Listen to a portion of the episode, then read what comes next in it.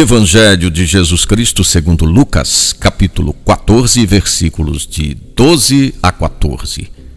E disse também a quem o tinha convidado: Quando ofereceres um almoço ou jantar, não convides teus amigos, nem teus irmãos, nem teus parentes, nem teus vizinhos ricos, pois estes podem te convidar outra vez e isso já será a tua recompensa pelo contrário, quando deres um banquete, convida os pobres, os aleijados, os coxos, os cegos.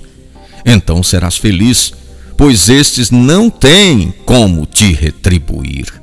Receberás a recompensa na ressurreição dos justos.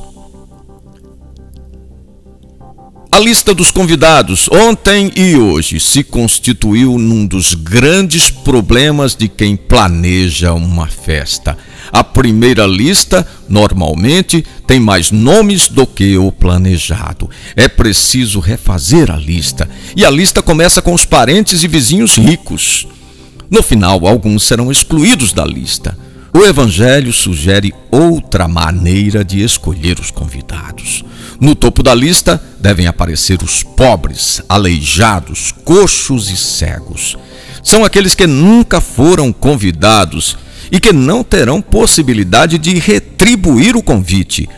O reino dos céus é gratuidade e o verdadeiro convite também é gratuito.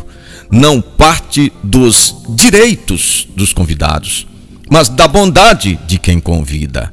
No reino de Deus, os primeiros convidados são os últimos da sociedade.